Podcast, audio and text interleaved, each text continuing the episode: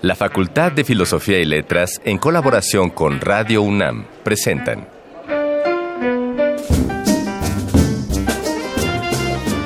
Lecturas de pasillo y debates de jardinera.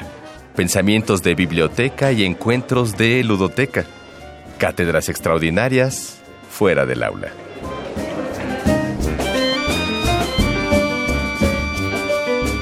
Eureka. Un programa con filo, Sofía y letras.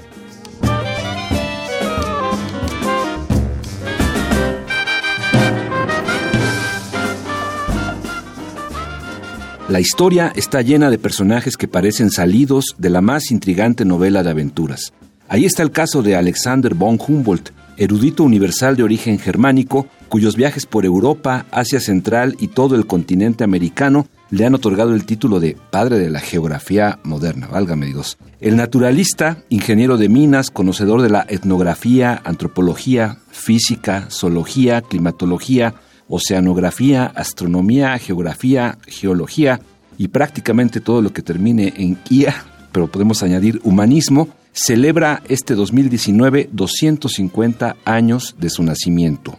En su ensayo político sobre la Nueva España, él y su socio, el francés Aimé Bonpland, describen las maravillas que encontraron a su paso por nuestro país, cuya abundancia en riquezas naturales y culturales no los cegaron lo suficiente para no denunciar la esclavitud que se vivía.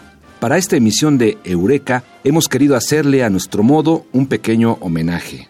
A nombre de mi compañera Ana Mari Gomis, que no pudo acompañarnos con mucho pesar para mí, te doy la bienvenida. Yo soy Ignacio Escárcega y esto es lo que tendremos para el programa de hoy. Para abrir con el Arcón Mascarones, disfrutaremos de nuestra tradición cultural al escuchar un fragmento de Piedra de Sol en voz del mismo Octavio Paz. La entrevista 3 de 10 será llevada por la doctora Mónica Stenbock Schmidt, quien platicará con nosotros sobre el viajero incansable. Ella es profesora del Colegio de Letras Alemanas. Y en esta ocasión, las voces de Alameda nos recomendarán algunas publicaciones para nutrir nuestras lecturas. Todo viaje comienza con el primer paso y el primer paso de nuestra emisión ha sido dado. Bienvenidos a Eureka, un programa con filo, Sofía y letras.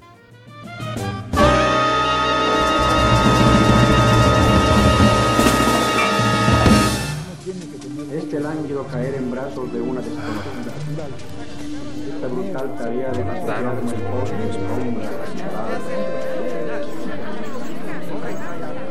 Las palabras que edificaron nuestro presente. Arcón Mascarones.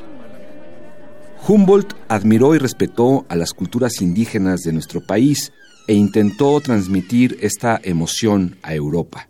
En el libro Vistas de las Cordilleras y Monumentos de los Pueblos Indígenas de América, publicado en 1810, describió la riqueza arqueológica y algunos monumentos prehispánicos, entre los que se destaca la Piedra del Sol.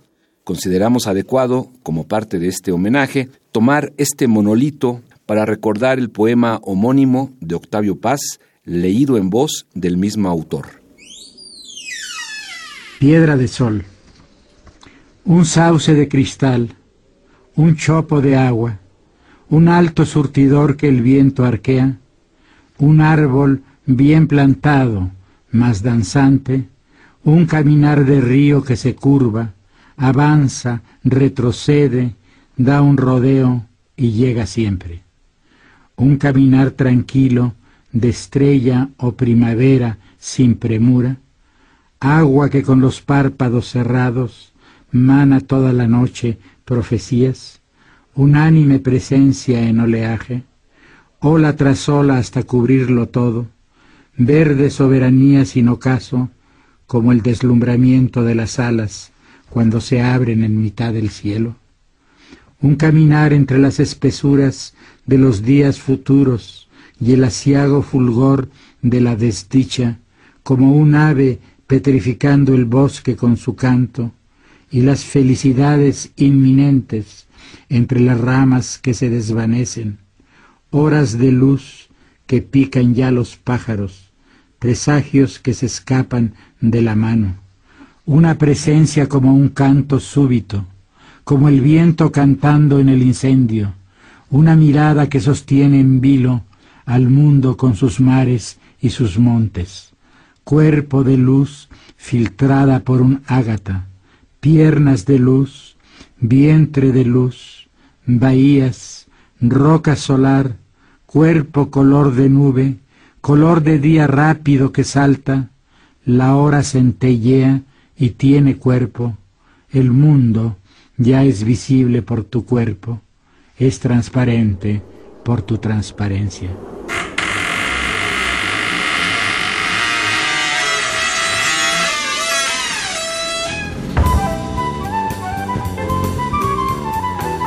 No siempre se dice todo lo que se sabe, pero este sí es el lugar. 3 de 10.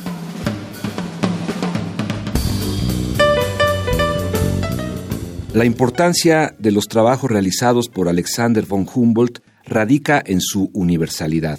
Son pocas las disciplinas naturales que no se benefician de él. El mismo Charles Darwin retomó el trabajo del explorador para sus propias investigaciones. En México, el presidente Benito Juárez reconoció las aportaciones de Humboldt y lo nombró Benemérito de la Patria.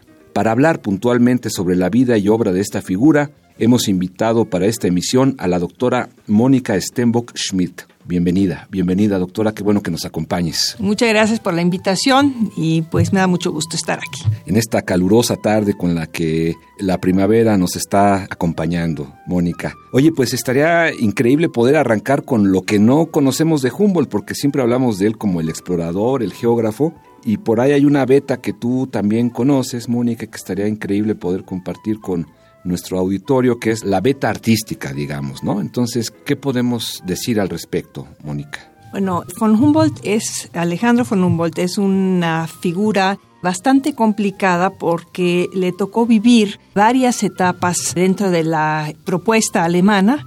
Él, por ejemplo, es hijo de la Ilustración, que eso es innegable, y aunque nunca haya tenido realmente una asistencia a una universidad, porque los hermanos von Humboldt fueron educados en casa, sí los maestros de ellos hicieron un buen trabajo en cuanto a que las cosas se hacen con disciplina y con mucho rigor. En aquel entonces no fueron a la Universidad de Berlín porque todavía no había universidad en Berlín.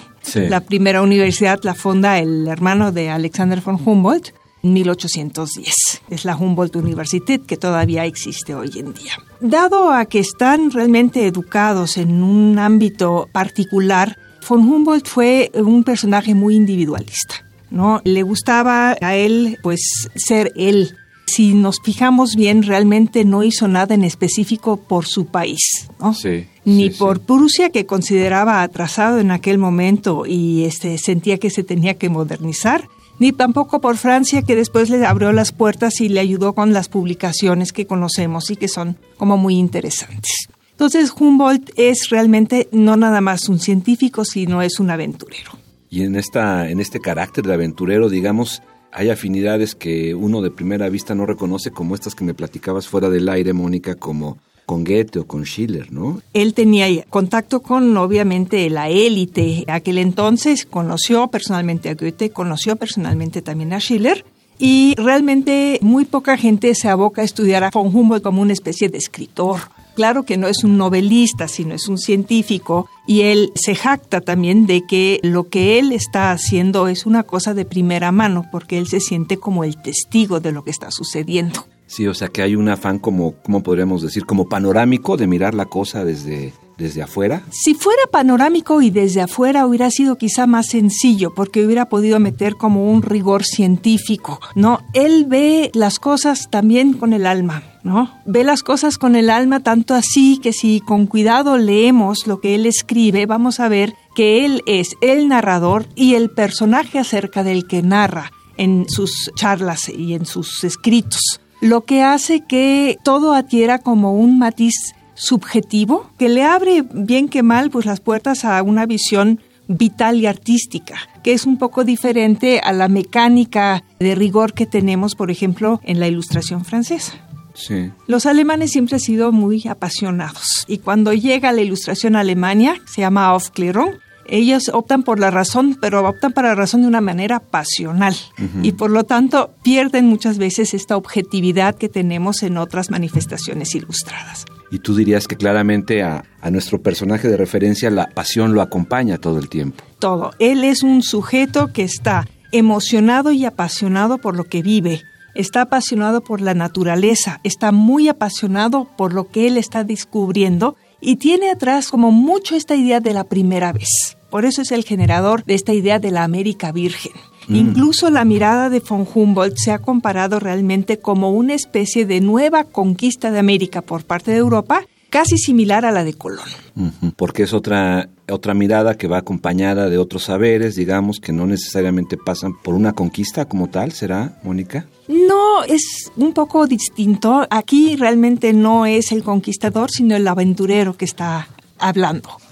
Y es muy curioso cómo este aventurero necesita como de un yo muy definido para poder tener un vértice. Él nunca en la vida va a poner en duda lo que él escribe. Está como contundentemente consciente que tiene todos los instrumentos para hacer nuevos descubrimientos. Y esa, digamos, ya en la, en la operación, Mónica, de, de estos viajes y de todos estos textos, ¿De dónde viene el apoyo económico, el soporte económico? Porque vaya que eran menudos viajes. Eran menudos viajes y realmente el financiamiento fue siempre un financiamiento particular, o sea, no tiene realmente financiamiento gubernamental.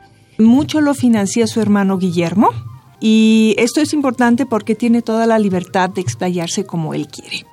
Sí, y de, de digamos que no eran precisamente viajes de backpack, digamos, ¿no? Porque, claro, si uno ha visitado las casas donde vivió, yo me acuerdo así remotamente, la casa donde vivió en Tasco, pues no, tampoco es, tampoco es una choza, digamos, ¿no? O sea, que eran viajes como bien soportados en términos de economía, ¿no? Pero ahorita que hablas de backpack, una cosa muy interesante, las personas que se van de backpack se van muchas veces con la idea de Humboldt atrás porque se van de aventura. Ah, está bueno, está bueno, que esa premisa es la que está, la que está presente. Y esa premisa está detrás de tu vocación, Mónica, para acercarte a, Humboldt. Es decir, ¿cómo es que te interesa tanto el tema y comienzas a indagar en él y comienzas a descubrir estas facetas? Pues yo tengo como licenciatura, una licenciatura en Historia del Arte, y entonces obviamente le entro a von Humboldt del ámbito del arte, que es realmente el ámbito menos conocido, porque en el fondo von Humboldt no tiene intereses estéticos, sino más bien tiene intereses científicos e históricos. Lo que se le entremezcla ahí es como el valor vital de la vivencia. Y eso le da realmente una personalidad a su obra, una personalidad incluso artística. Exactamente, eso iba, porque fíjate, estás diciendo una frase increíble, el valor vital de la vivencia. Y eso, bueno, pues está presente en la producción literaria y teatral contemporánea a él de una manera muy viva. Muy viva, muy viva, sí. Y eso hace realmente que el viaje que hace a las Américas sea tanto más conocido que el viaje que se hace, por ejemplo, más tarde a Rusia, ¿no? En donde el que hace los apuntes es un señor Gustav Rose, cuya talento para redactar y escribir es un tanto seco. Y entonces le falta como esta alma que tienen realmente los escritos que Bonpland y von Humboldt hacen pues durante los 30 años posteriores a su viaje a las Américas. Claro, porque además estamos hablando de un periodo lleno de transiciones, porque bueno, le toca a la Revolución Francesa. De hecho, sus textos están referidos a la Nueva España, es decir, México no existe todavía como nación independiente. Es el virreinato. Es el virreinato. Es el virreinato, pero él tiene realmente un permiso por parte del rey de España, como una especie de carta libre para que se pueda mover aquí en México y en otros virreinatos también es muy importante hablar aquí, por ejemplo, de Venezuela. A Brasil no lo dejaron entrar porque el rey portugués no lo consideraba conveniente. Von Humboldt, además de su vena científica, tenía un interés profundo por los ideales del hombre y por lo tanto, en vísperas de las independencias de América, una persona como von Humboldt, pues era peligroso que llegara aquí a meter ideas y él claramente estaba comprometido con los ideales de la Revolución Francesa. Claro, y aquí se encontró en tanto virreinato, pues la esclavitud permitida, ¿no? por ejemplo. Oye, Mónica, ¿y qué tal que para nuestro auditorio y por supuesto para para mí mismo de manera egoísta, nos cuentas un poco el periplo de Humboldt en la Nueva España, en México, porque entiendo que llega a Acapulco, ¿no? Que es su Así primer es, contacto. y se va de Veracruz. Exacto. Entonces, ¿por qué no nos haces así un mapita muy, muy sintético Pues del está- recorrido de, de Humboldt? Tiene eh, recorridos hacia muchos lados. No quisiera yo hacer ese periplo tan en detalle, pero sí está más o menos un año en México y tiene acceso realmente a la alta sociedad mexicana. ¿No? Por ahí dice la güera Rodríguez, que fue amante de von Humboldt, pero es la única que conocemos. Ahí está que no sabemos si es cierto o no es cierto, pero nos da una idea de la eh, gran aceptación que tuvo Humboldt en la sociedad del virreinato, sobre todo en la alta esfera de la sociedad del virreinato. Quisiera yo comentar también aquí, ya que estábamos hablando de la piedra del sol, Sí, ¿cómo no? que Le eh, tocó eso, ¿no? le, tocó, la piedra sí. del sol, pero además tenía tanta influencia que a él le permitieron ver a la Coatlicue. Mm, Hay un libro de Eduardo Matos que se llama Las piedras olvidadas y ahí relata Matos, que es súper interesante, que cuando descubrieron a la Coatlicue y a la famosa piedra del sol, pues vieron que la piedra del sol era una piedra que parecía un poco cartesiana. Tenía los puntos cardinales, los puntos intermedios, una serie de círculos concéntricos. Y para entonces en España ya habían cambiado las casas reales de los Habsburgo a los Borbones y los Borbones eran ilustrados. Entonces obviamente no destruyeron la piedra del sol ni mucho menos, sino que la dejaron realmente a la vista para que las personas pudiesen ver como los adelantos que tuvieron las culturas prehispánicas. Pero Sí. cuando vieron a la Coatlicue sí se Ahí horrorizaron. sí les dio miedito, digamos. Se horrorizaron de tal manera que es que tenía que ir. ¿no? Cuando uno ve a la Coatlicue, bueno, sigue, lo sigue siendo. Sí, no, una persona degollada que en vez de cara tiene serpientes, tiene serpientes en la falda y obviamente la simbología de serpiente para Occidente pues no es una buena simbología. Entonces decidieron que se tenía que ir esa Coatlicue a que la estudiaran en la universidad. Pero cuando el pueblo indígena oyó que habían encontrado una gran diosa, la gente de la universidad tuvo problemas porque llegaron con flores y veladoras para adorar a la Coatlicue y de plano hicieron un hoyo en el patio de la universidad y, y ahí la sumieron y le cerraron para evitarse problemas.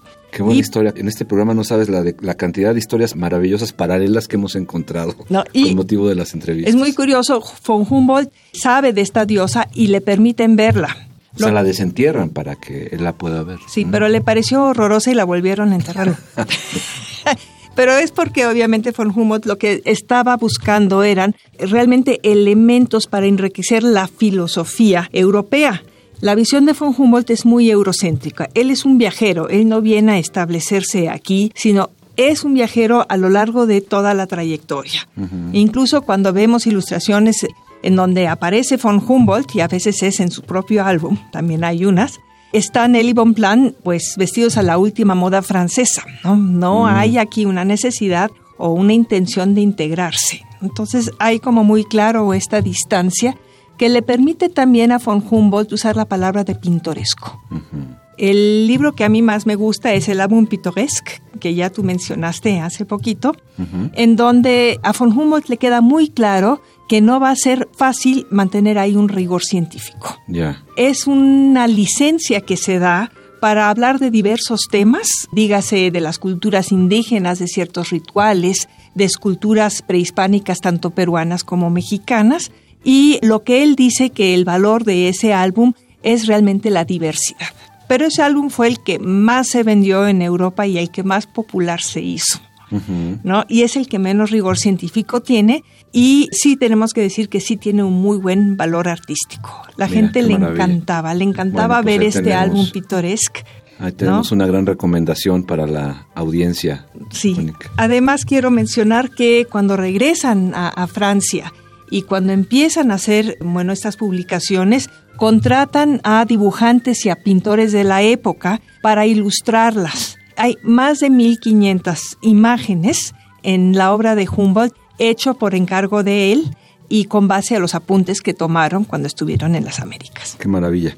Doctora Estemoc, pues es un placer que nos hayas acompañado en esta charla. Yo no quiero que termines sin hacerte una, una pregunta un poco incómoda, a lo mejor, porque ¿qué tan cierto es? Porque luego de haber estado en la Nueva España, Humboldt llegó a Estados Unidos, ¿no? Sí. ¿Qué tan cierto es que de la información que sobre la Nueva España dio al presidente Jefferson en aquel momento, comenzaron a surgir en el estado vecino del norte pensamientos colonialistas respecto a México, ¿no? De sentir que había mucha riqueza y mucha fragilidad y que por tanto luego era posible pues agandallarse como lo hicieron la mitad del territorio. Sí, yo creo que él despierta la codicia no nada más de los estadounidenses, sino también de los europeos. De repente, América, que se conocemos desde el siglo XVI, ¿no? con la conquista, se vuelve como un nuevo foco de atención. Un foco de atención en el que vamos a encontrar una enorme riqueza.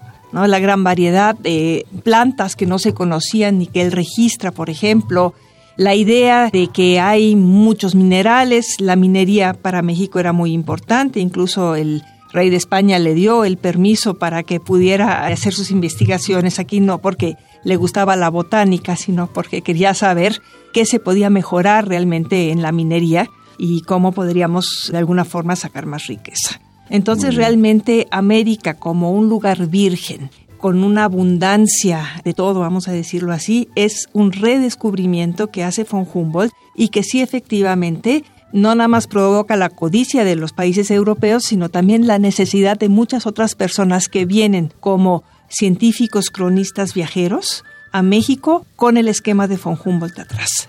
un esquema que se consolida básicamente a partir del álbum Pittoresque. Muy bien. Oye, Mónica, pues qué gran regalo ha sido tu presencia en este programa y no sé si te platicaron cuando concretábamos la invitación que al final pedimos una recomendación musical, alguna canción que tú creas que puede ir a tono o no, para que nos acompañe en el recorrido de este programa de radio hacia la recta final. ¿Cómo que te gustaría que escucháramos? Pues estuve yo pensando si alguna cosa popular del siglo XVIII, pero no es tan fácil encontrar algo. Y entonces este, pensé que uno de los músicos importantes del finales del barroco, en Europa era Haydn, ¿no? Podía ser esa o podía ser también la de Händel, que a mí me gusta mucho, que es la música acuática. Vámonos con la música acuática de Händel, porque además les tengo que decir a nuestros radioescuchas que cuando lo dijo se puso la mano en el pecho, así que no cabe duda que esa es la que tenemos que escuchar. Gracias, Mónica. A ti.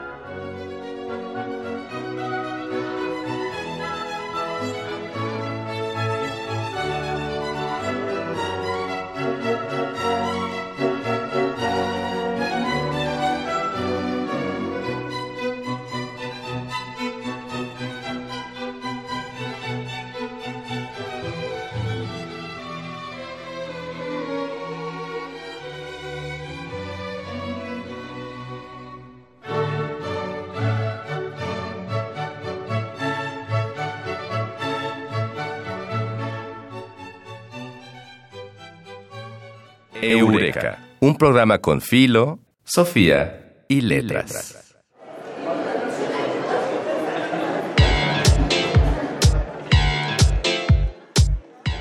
Voces de Alameda, tu agenda radiofónica de la facultad.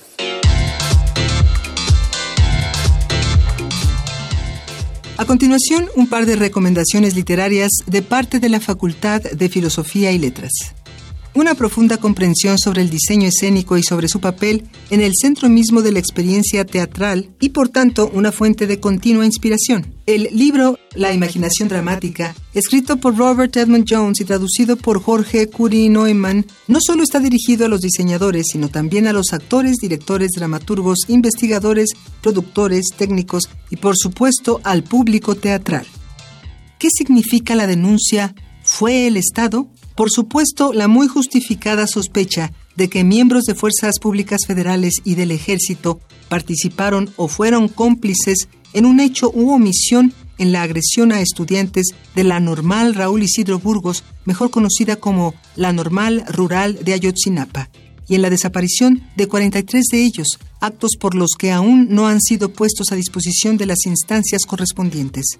El libro Pensar Ayotzinapa escrito por la doctora Griselda Gutiérrez y coordinado por Rosaura Martínez Ruiz, Mariana Hernández Urias y Homero Vázquez Carmona, nos enfrenta a reconocer que más allá de las condiciones sociopolíticas, existen también otras prácticas y discursos de nuestra realidad que juegan como condiciones de posibilidad de desapariciones forzadas y actos deleznables contra grupos vulnerables de nuestro país.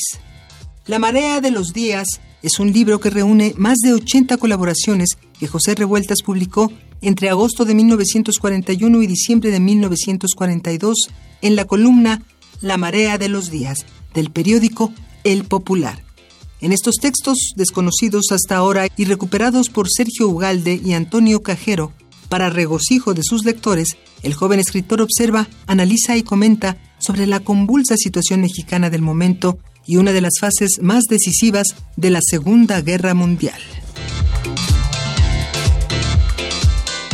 Los satélites y muchas otras facilidades tecnológicas nos han permitido conocer la totalidad geográfica de nuestro planeta.